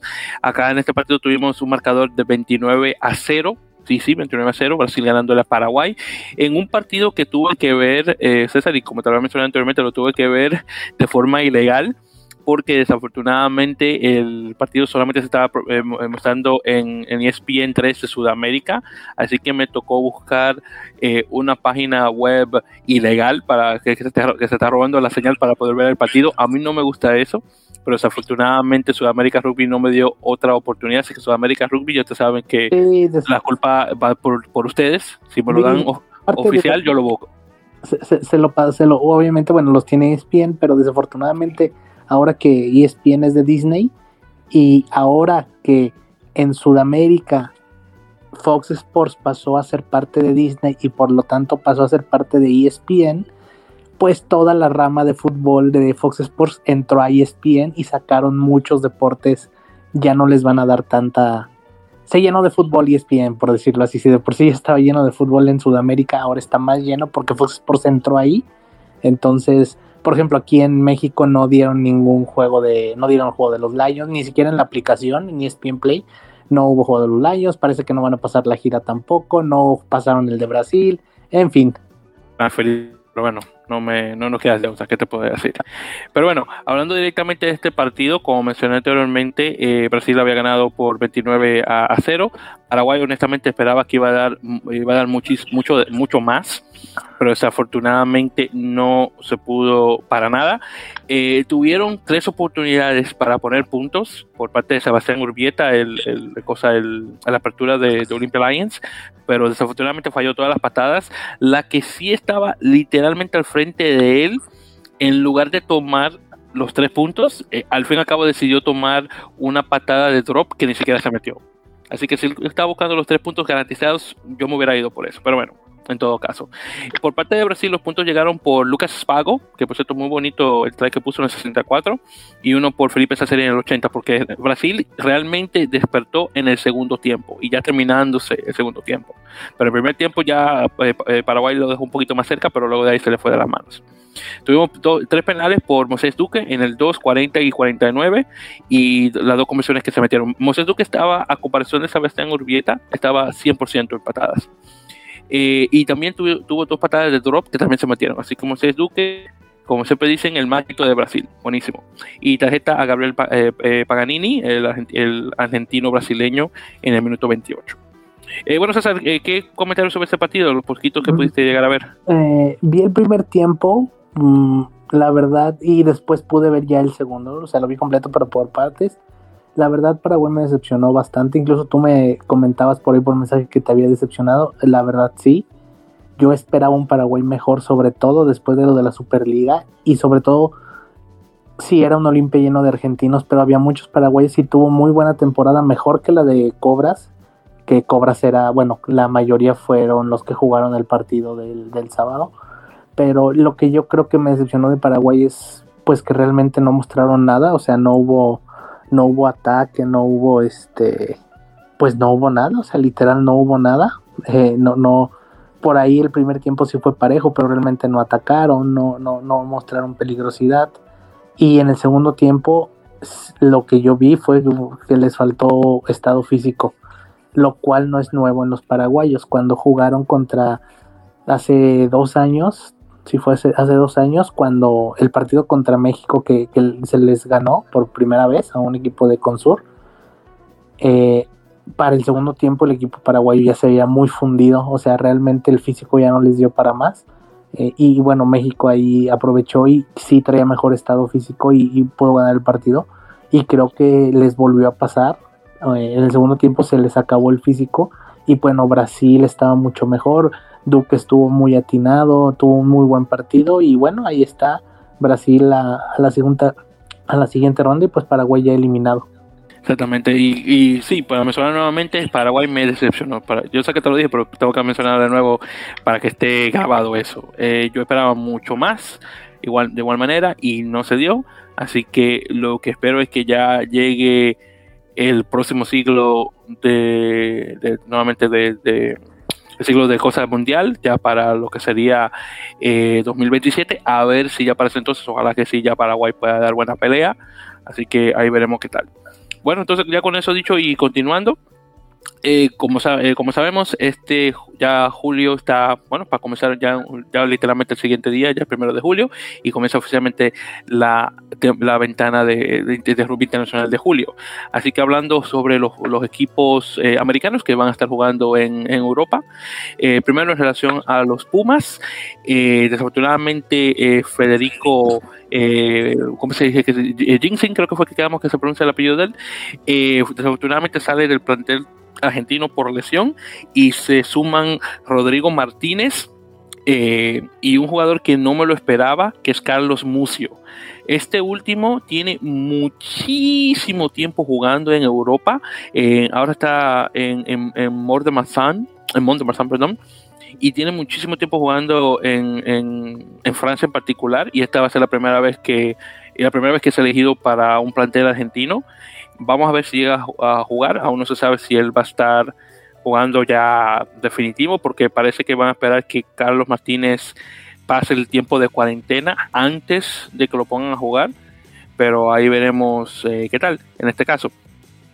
Ahora, eh, con eso dicho, eh, Carlos Mucio puede, tener, bueno, no sé, pero puede que tenga, sea similar a un, digamos, este, un, eh, ¿cómo se llama este chico? Eh, a un Gómez, un Gómez, eh, este, no, Gómez Cora, que este es el, el, 7, el tipo este, Gómez Codela, perdón, que vino de, de, lo último y jugó buenísimo para la Nacional. Así que es posible que llegue a pasar eso también con Carlos Mucho. honestamente no sé qué tan bueno de, de un este de un cosa sea de, de un pilar, pero ahí veremos qué tal ya todo depende. Eh, ¿Algún comentario, César, sobre esto, sobre este cambio? Pues eh, no, realmente, pues no mucho, digo, ojalá les pueda ser de mucha ayuda para lo que se viene y, y bueno, a ver qué tal sale la apuesta. exactamente. Bueno, entonces ya eso es Argentina. Hablando ya sobre los equipos norteamericanos, Estados Unidos eh, confirmó cuatro cambios a su plantel original, eh, a, la gira anglo-irlandesa. Desafortunadamente se lesionó AJ McGinty en un partido de semifinal, creo que fue, o antes de la semifinal eh, en, la Premiership. Así que la batuta de capitán cae ahora a manos de Bryce Campbell, el de, el de Austin que ha estado de capitán para ese equipo, así que bueno, nada mal. Eh, también tuvimos lesiones a Chance eh, eh, se pronunció oficialmente, el de, de Robbie ATL, y como te mencioné anteriormente, a Conor, Monaghan también lesión a él. Y Titi Musitelli ahora no está disponible, no sé si fue por, por razones de lesión o personales, no estoy completamente seguro.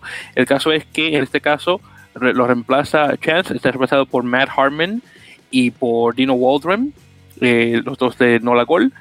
Eh, luego Moneyham es reemplazado por eh, Christian Dyer, que técnicamente juega para Nueva York, pero no ha estado con el equipo porque está jugando a 7, así que obviamente viene con cierta eh, cierto físico eh, en este caso, así que me imagino que ese no se va a cansar por mucho tiempo.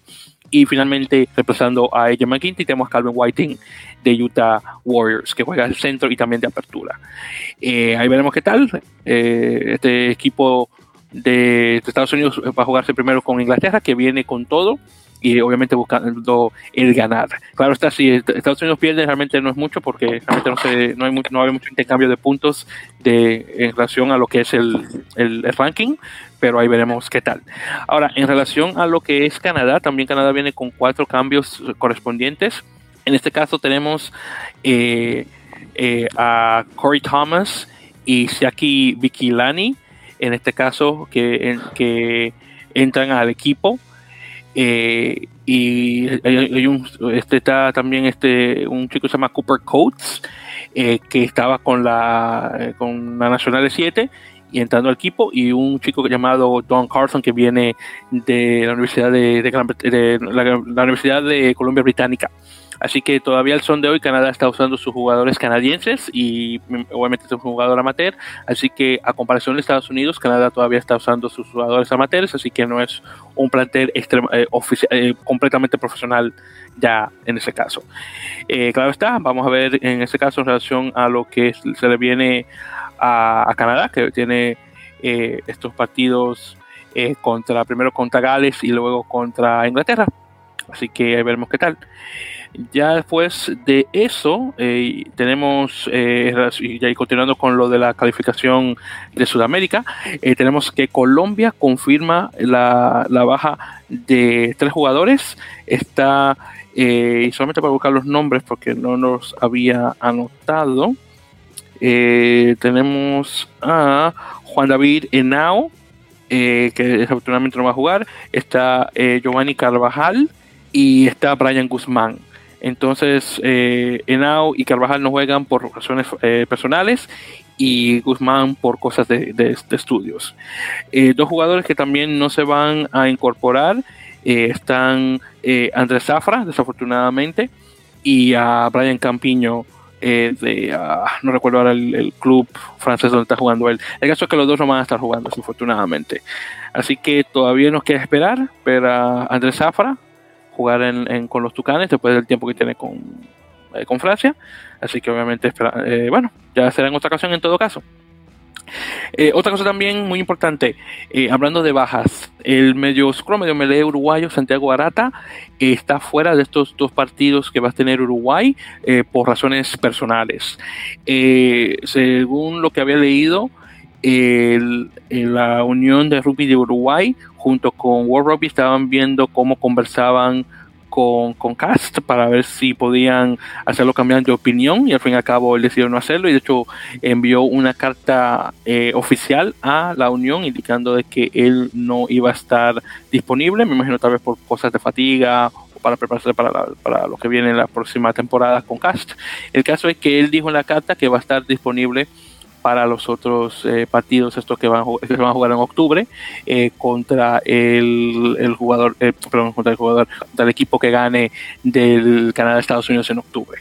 Así que bueno en todo caso es, es lamentable ver a Karata que es actualmente el jugador más destacado de la selección de los Teros que no esté jugando estos partidos pero bueno el caso es que va a regresar con mucha más fuerza espero para octubre y con suerte no se va a lesionar de aquí a ese entonces y justamente hablando de los teros, eh, los teros de hecho tienen, eh, y, de hecho, antes de, hacer ese comentario, mis queridos oyentes, vamos a agregar a uno que se nos acaba de agregar, después de mucho tiempo, el Conejo Rosales, el otro César, eh, de Guatemala, que creo que se ha dado a nuestra conversación un momentito para ver si lo puedo agregar.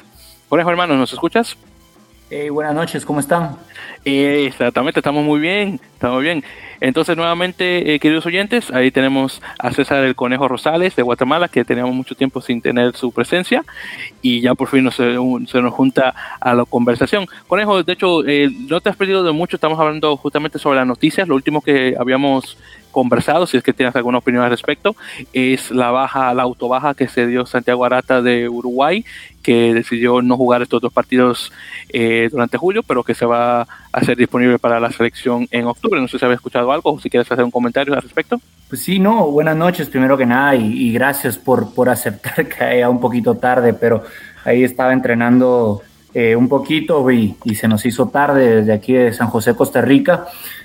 Eh, pues sí, no, no te comento. La verdad que, que, sí, digamos, esta ventana, tanto para Uruguay como para los Pumas, bueno, para, para varios equipos, pues han salido bastantes sorpresas. Eh, yo estuve, estuve mucho más pendiente de la ventana de, de los Pumas, quién se quedó afuera, y, y, para muchos casos, para muchos buenos jugadores, fue una, fue una ventana donde, donde hubo mucha decepción, donde siento que que mucha gente le puso más, eh, más corazón a, un tema eh, de ser convocado por sus elecciones y por lo menos por los Pumas, pues tenemos pues, a Crevi que estuvo ahí con un bajón, lo puso en sus redes sociales, qué tristeza no haber sido convocado, y así varios ejemplos, ¿verdad? Y en el caso de Uruguay, pues sí, la verdad que, que, que para ellos es un poquito más sensible por, pues, por el tema, digamos, de la cantidad y de la calidad de jugadores y que también, pues, Uruguay tampoco es que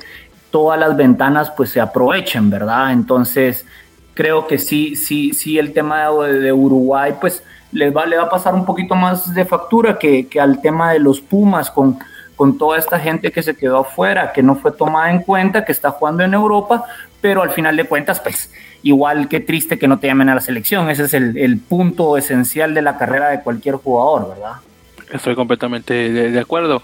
Y, bueno, ya con lo que se trata directamente de lo que es eh, eh, lo que se ha dicho más que nada es que obviamente un jugador ya de su trayectoria y de, su edad, eh, lo pueden tener ahí claro como un jugador obviamente que viene con su, liderazgo, pero para darle eh, eh, oportunidad a jugadores más jóvenes. Al menos esa es la excusa que se proporciona. Y bueno, eh, ojalá que esto no, esta no sea la forma de que Agustín Crevi salga de la selección nacional y que al menos pueda tener un partido ya oficial para ya decir que él está oficialmente retirado de la nacional, pero ahí veremos qué tal. Y, y yo también te quería incluir también a a Urdapileta, ¿me, ¿me, entendés? Otro jugador muy bueno, muy bueno que en Europa le está yendo muy bien, ¿verdad? Porque el tema de Crevi también pasa por porque él también está teniendo un buen momento. No, no, o sea, por, de, la forma que yo lo veo como, como, como alguien que apoya a los Pumas, es decir, bueno, también es un es tu ex capitán, ¿verdad? O sea, eh, hay, hay cierto hay cierto respeto que, que estos jugadores tienen que tener todavía y y darle la chance de retirarse jugando. Estoy completamente de acuerdo. Exactamente. Y bueno, hermano, vamos a continuar con las noticias en ese caso. Entonces, la siguiente noticia también que tenemos es de los 11 jugadores uruguayos que acaban de llegar a Montevideo, obviamente para los eh, siguientes eh, partidos, el partido de preparación que van a tener esta semana contra Jaguares 15, eh, Jaguares, perdón, eh, Argentina 15, y luego lo que se viene eh, ya en los partidos, esto ya Brasil ganó a Paraguay, entonces pasa a la siguiente ronda del triangular, y obviamente Chile tiene que jugar con Colombia esta semana. Así que 11 jugadores que están fuera de Uruguay. acaban de llegar al país. tenemos, a, por ejemplo, a Mateo Sanguinetti, de Masí, que, es el, pilar. Luego tenemos a Herman Kessler de, de Provence, el, el, el, hooker, el talonador. Luego en las segundas líneas eh, tenemos a Manuel eh, de, de, Oyona y junto con él están eh, Ignacio Dotti de Nolagol y Diego Maño de Houston Cats, los dos de Major League Rugby. Luego ahí tenemos a Franco eh, Lamana de Muyano en Italia, eh, junto con Manuel Diana que viene de Toronto Arrows. Después tenemos a Agustín Ormaechea que viene de Nice, que ni siquiera sabía que estaba jugando ahí en Francia, en, que se, siendo la Federal 1, si mal lo recuerdo. Luego está Felipe Berquesi de Dax, eh, también en Francia, y ya finalizando dos jugadores de Toronto, que tenemos a Leandro Leivas y Gastón Mieres. Así que esos 11 se juntan con los 25 jugadores que ya estaban entrenando en el estado Charrúa. Eh, y bueno, esta selección uruguaya viene con, con todas la de ganar. Eh, y vamos a ver cuál es el equipo que realmente le va a dar pelea. Me encantaría verlo que, que sea un Chile dándole una buena pelea a, Uruguay. Pero eso claro está por verse. por cierto, cambiando de tema, también chicos, tuvimos el partido de la serie internacional de menores de 20 que se está jugando en Sudáfrica entre, entre los Pumitas de Argentina, los Teritos de Uruguay, los Junior Lelos de Georgia y, o Georgia, mejor dicho, y los Junior Springboks de Sudáfrica.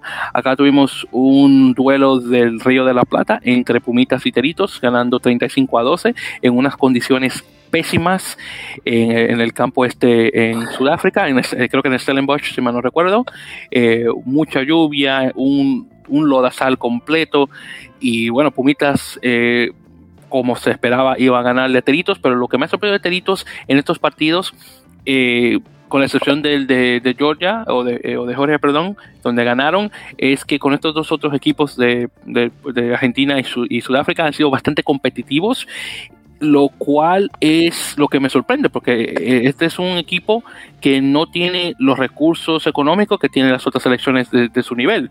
Así que buenísimo ver que esta elección uruguaya está dando mucho de qué hablar, aún en derrota. Así que César, eh, te lo ponía así como, por ejemplo, como un eh, como un Cafeteros Pro, que siempre mencionamos que Cafeteros Pro, aunque nunca ganó, al menos se, llevaba el, el, respeto fuera del campo. Eh, yo en ese caso, no sé si tienes algún comentario al respecto. ¿César o Conejo? no, sí, cuando, tú sabes cuando digo César estoy hablando del mexicano. Ok, ok, ok, listo, listo, solo para sacar la duda. Ah, no, si lo estaba esperando él, a ver qué me dice. Eh, eh, no, pues nada, ha sido una serie interesante. No he podido ver todos los partidos, solo algunos, este, eh, pero eh, yo creo que Uruguay haciendo lo mejor de lo que yo pensaba que lo iba a hacer. Mm, porque bueno, normalmente a lo mejor tenemos la idea de que por lo que luego vemos en, los mayores, a lo mejor las diferencias van a ser más, pero realmente no son tantas en, esta, en esta categoría. Creo que Uruguay me ha gustado mucho, Georgia no tanto, pero creo que Uruguay ha sido el que más provecho le ha sacado a la serie. Eh, eh, sí, eso, sí, porque honestamente estaba en el olvido los chicos estos de los Junior Lelos, así que ha sido bastante bueno para Georgia. Me alegra mucho por ellos en ese caso. Bueno, entonces chicos, ya continuando. Ahí tenemos también que World Rugby ya por fin confirmó los grupos para las Olimpiadas de Tokio 2020, entre comillas, porque realmente es 21. Y, y bueno, ya tenemos obviamente todos los equipos ya después de la eh, nuevamente de las victorias de, Irlanda en el torneo masculino y el de Francia e e, y, Rusia en el torneo femenino. Así que específicamente en relación a los, grupos de dos equipos en cada uno, en el grupo A tenemos a Nueva Zelanda, Australia, Argentina y Corea del Sur. En el grupo B tenemos a eh, Fiji, Gran Bretaña, Canadá y Japón. Y en el grupo C tenemos a Sudáfrica, Estados Unidos, Kenia e Irlanda. Así que esto es directamente en el torneo masculino. Eh, eh, hablando directamente acá de estos grupos, muy difícil el de Estados Unidos, que ha jugado bien, pero no el nivel que tenía prepandemia, así que fácilmente y por mucho tiempo Sudáfrica viene comiéndose a Estados Unidos en el circuito de Rugby 7. Luego tenemos a Irlanda, que ha venido de, una muy de, eh, de unos muy buenos partidos, ganándole a Francia, que claro, Estados Unidos le está ganando mucho también, pero aún así, Kenia tal vez sería el, el equipo que yo más diría que Estados Unidos seguro le puede ganar, pero claro, está todo puede llegar a pasar. En relación al grupo A con Argentina, Argentina se está comiendo muchísimo a Estados Unidos, así que si llega a pasarse eh, con ellos nuevamente, seguro va a ganar, al menos que Estados Unidos haga algo. Eh, ahora, pero hablando directamente de su grupo, Australia podría ganarle, Nueva Zelanda no sé cómo estará ahora mismo, pero menos que viene con, buena preparación. Y claro, eh, Corea del Sur Corea del Sur, eso está, eso está como pan comido. Y ya hablando sobre el, grupo B, que en este caso tenemos Canadá como representante de América, Canadá honestamente no ha estado muy bueno últimamente. El partido con Japón tal vez el más fácil que, tendría. Gran Bretaña eh, se, dificultaría el de Fiji también, dependiendo de qué eh, nivel competitivo vengan los fillanos después de, de esta pérdida del circuito. Así que esto está un poquito difícil, de que, que un poco impredecible, honestamente, pero me encantaría ver eh, los equipos americanos saliendo de su grupo. Ya en relación al torneo de mujeres, aquí tenemos ya en el grupo A Nueva Zelanda, Rusia, Gran Bretaña Canadá, Francia, Fiji, Brasil y finalmente el grupo C, Estados Unidos, China y Japón. Cuando digo China estoy hablando de China eh, la República Popular China específicamente. acá en grupo de mujeres, Estados Unidos femenino ha estado buenísimo. Así que fácilmente se puede, arrasar con China, Japón. Australia obviamente sería lo que más se les disfrutaría. Canadá de mujeres ha sido muy competitivo y fácilmente se puede llevar a los, a los otros tres equipos dependiendo de cómo esté Brasil. bueno, perdón, cómo esté Francia, porque Brasil todavía no tiene ese nivel aún. Y en el grupo A, bueno, honestamente, yo diría que se lo que fácilmente eh, Rusia y Nueva Zelanda serían los equipos que puedan pasar, dependiendo de cómo esté Gran Bretaña. Bien, entonces ya continuando, ya por cierto, hablando del circuito mundial de Rugby 7, justamente eh, la World Rugby confirmó dos eventos que se van a, tomar lugar en, Canadá, de hecho este septiembre, una cosa que me sorprende bastante, que lo van a hacer eh, con mucho tiempo, eh, o con poco tiempo debería decir, después de las Olimpiadas, eh, va a ser el que mayoritariamente siempre se hace en Vancouver, eh, el, Vancouver Sevens, como se le conoce, en, en BC Place, la casa de los, creo que es de los Vancouver Whitecaps, el equipo de fútbol, si me recuerdo, y uno que se va a hacer en Edmonton, en la provincia de, de Alberta, en este caso sería en el, a ver si llego a encontrar el nombre del lugar, se llama el Commonwealth Stadium, que creo que llega, llegó la Nacional a jugar un partido con Estados Unidos ahí, si me lo recuerdo. Eh, pero sí, en todo caso se van a jugar esos, eh, esas dos eh, paradas del circuito ahí. Bueno, entonces ahí continuando, ya luego tenemos, de aquí en adelante va a ser sobre las firmas internacionales. primero tenemos a Pablo Dinchev, el, el hooker argentino que firma con Bordo Begle desde Charent, así que pasa del, Pro de 2 directamente eh, al top 14, así que muy bien. Luego tenemos a Martín Vaca, otro talonador, otro hooker, que pasa en este caso a Narbón, ahora que Narbón acaba de subir de la, de la Nacional, eh, que es nivel 3, a la Pro de 2, que obviamente División 2. Así que muy bien por Martín Vaca, un jugador eh, que se desempeñó con Jaguares 15 este, en esta pasada eh, temporada y un jugador bastante joven de igual manera, solamente con 20 años. Me sorprende que no esté jugando eh, actualmente con los Teritos. Eh, luego tenemos a los terceras líneas, o aún solo tercera línea, perdón, en este caso, tenemos a Lucas Santa Cruz, el, el pelirrojo que mencionó César Rosales, bueno, no César Rosales, pero César Fernández, debería decir, cuando estábamos hablando sobre los, sobre los leones sudamericanos en este caso y Lucas Santa Cruz sale de Olympia Lions hacia el Superstore en Salvador, así que se va directamente a España, una cosa que no lo esperaba, pero muy bien por Lucas. Y ya luego de ahí, tenemos que Salvador firmó a dos jugadores más, tenemos a Lucas Fabre, también de Olympia Lions, y Tomás Jorge, que es otro argentino, que este viene de Ordicia. Este no lo conocía y y según lo que llegué a saber, parece que Jorge tenía, ya tiene un tiempo jugando eh, en España y, y ver, creo que también él viene del, creo que viene, no sé si viene del mismo, a ver si me va a salir acá, bueno, no, parece que pensaba que viene del mismo club, eh, porque Santa Cruz viene del, del club Pucará, que es muy famoso en relación a jugadores eh, de, de, backs específicamente. Un, un equipo que tiene mucha eh, mucha historia en, en, torneo de rugby 7 en Argentina. Pero en todo caso, eh, eh, felicidades por, nuevamente por las, las adiciones estas que hace el, el Salvador, que, que, viene con todo ya para esta próxima temporada de, de la División de Honor. Luego tenemos acá el octavo argentino también, Tomás Bernasconi, que también estuvo con Jaguares. Y en este caso este va hacia Italia, va con el rugby calvisano. Eh, que acabo de descubrir que ya no es el top 12 en, allá en Italia, pero es el top 10 con esto del, del COVID-19, aunque es posible que pueda regresar a un top 12 nuevamente eh, ya para esta siguiente temporada. Eh, otro jugador más que se va a, a, Italia, y me imagino que de Italia ya harán el salto a los otros, a los otros países. Bueno, ya entonces con eso, ya hablando y para finalizar, hablando sobre lo que es eh, lo que está la actualidad en Major League Rugby, eh, tenemos que New England Free Jacks confirmó un cambio de un cambio de, campo, va a pasar de el, del Union Complex en, en, Weymouth y va a pasar a otro, a otro lugar que se llama Veterans Memorial Stadium, eh, que esto es en Quincy, Massachusetts. De hecho, este lugar es muchísimo mejor que en Weymouth, porque queda muchísimo más cerca y también es accesible a una, eh, una, una, vía local de, metro.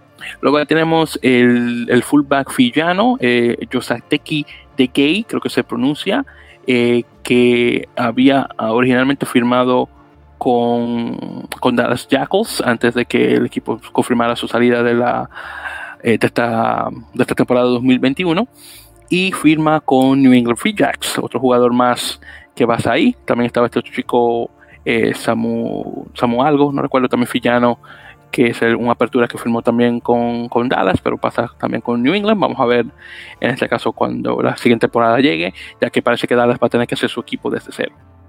Bueno, entonces ya con eso, hablando sobre eh, LA Guiltinis, Guiltinis, por cierto, eh, agregó un tercera línea, eh, Sean O'Brien, un irlandés estadounidense, para, por el resto de la temporada. Este chico, O'Brien, si mal no recuerdo, jugó para la para la sub-20 irlandesa y él, de hecho, califica para jugar para Estados Unidos porque nació en Pittsburgh, Pensilvania una cosa que ni siquiera sabía que estaban haciendo muchos irlandeses en, en Pittsburgh, por ejemplo, o en Pennsylvania en su totalidad. Es una cosa de hace mucho tiempo, pero parece que todavía eso ocurre.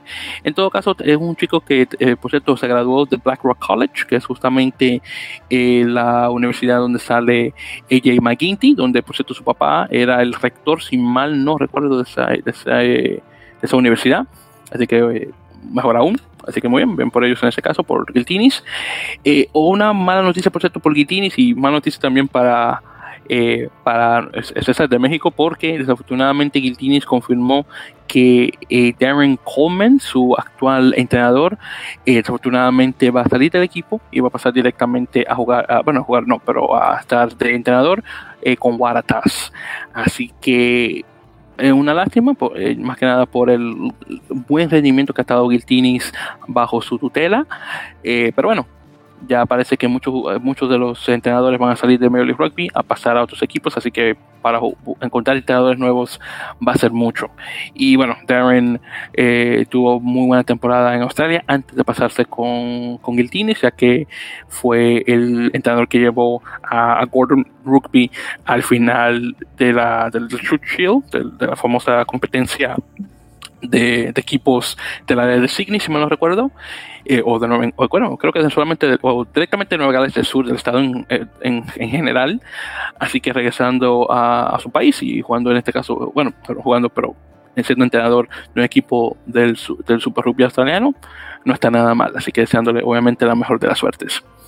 Y bueno, ya en ese caso, para finalizar, en relación a noticias en generales ahí de la liga. Pero primeramente mencioné el regreso de, Kirk Coleman a, esto a, Rugby ATL, que después de nuevamente después de una de una lesión que tuvo, así que muy bueno verlo eh, obviamente de regreso.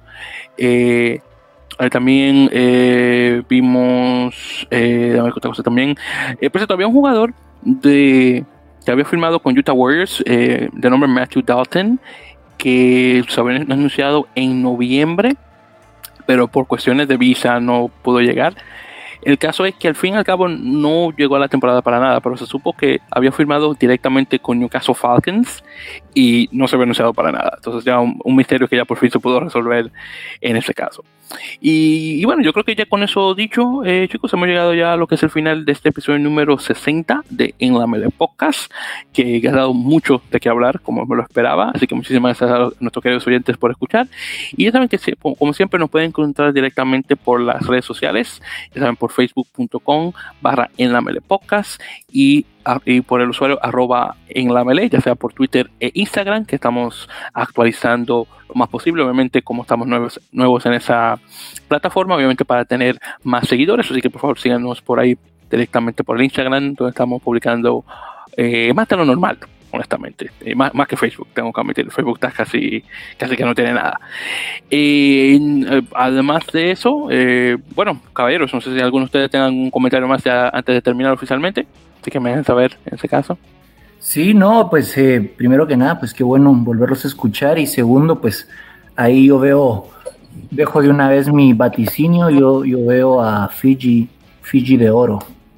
Mm, ok, muy bien, pues ya para... Por si, por si alguien más quiere dejarlo grabado desde hoy, puede hacerlo. Ok, pues también, pero Fiji para, pero Fiji para ganar las Olimpiadas, dices, ¿verdad? Exacto, sí, Fiji de oro. Bueno, vamos a ver, ojalá, para que tenga dos, dos, dos, este, dos medallas de oro consecutivas en el mismo deporte. Vamos a ver qué tal. No, no sería buenísimo en eso. Muy bien. Perfecto. Entonces, eh, ¿algún otro comentario, hermano, antes de terminar? No, nada más. Gracias a, toda la gente que nos sigue escuchando. Gracias al conejo que lo tenemos de vuelta. Este, muchas cosas que teníamos por aquí. Este, y nada. Eh, por aquí nos vemos la semana que entra. Hay muchas cosas interesantes este fin. Juega Colombia, juega Chile. Este, y bueno, ya este, la MLR. Entonces, por aquí nos vemos la semana próxima. Eh, y para entrar un poquito allá a lo que dijo Conejo de, de, de las Olimpiadas, yo no sé, no me atrevo todavía a decir el oro, pero sí creo que te puedo dar a, a, los medallistas. Yo creo que va a ser, no, no sé en qué orden, pero yo creo que Sudáfrica, Fiji y yo creo que la sorpresa va a ser Irlanda. Bueno, en, eso sería muy bueno verlo. En, en, en, hombres y en mujeres, Australia, Nueva Zelanda y eh, yo creo que Francia. Uh, también, nadie, nadie, quiere dar el, nadie quiere darle el punto bueno a Estados Unidos, porque honestamente está muy bueno ese equipo. No, no sé, tengo que ver cómo va a estar contra Francia, pero han estado muy buenas las chicas, muchísimo mejor que los hombres. Así que ese es el equipo que yo estoy hasta ahora mismo dándole un poquito de empuje. Pero vamos a ver. Y Canadá, claro, está posible que venga como caballo de Troya sin uno darse cuenta. Así que todo depende con eso. Bueno, entonces, en todo caso, para todos, nuevamente gracias por escuchar este episodio número 60. Ha sido un placer. Y nos están escuchando ya para el episodio número 61 con la, lo que ocurrió obviamente durante el fin de semana, no solamente la fecha número 16 de Major League Rugby, pero todo sobre el rugby internacional en esta ventana de julio. Así que muchísimas gracias a todos y hasta la próxima.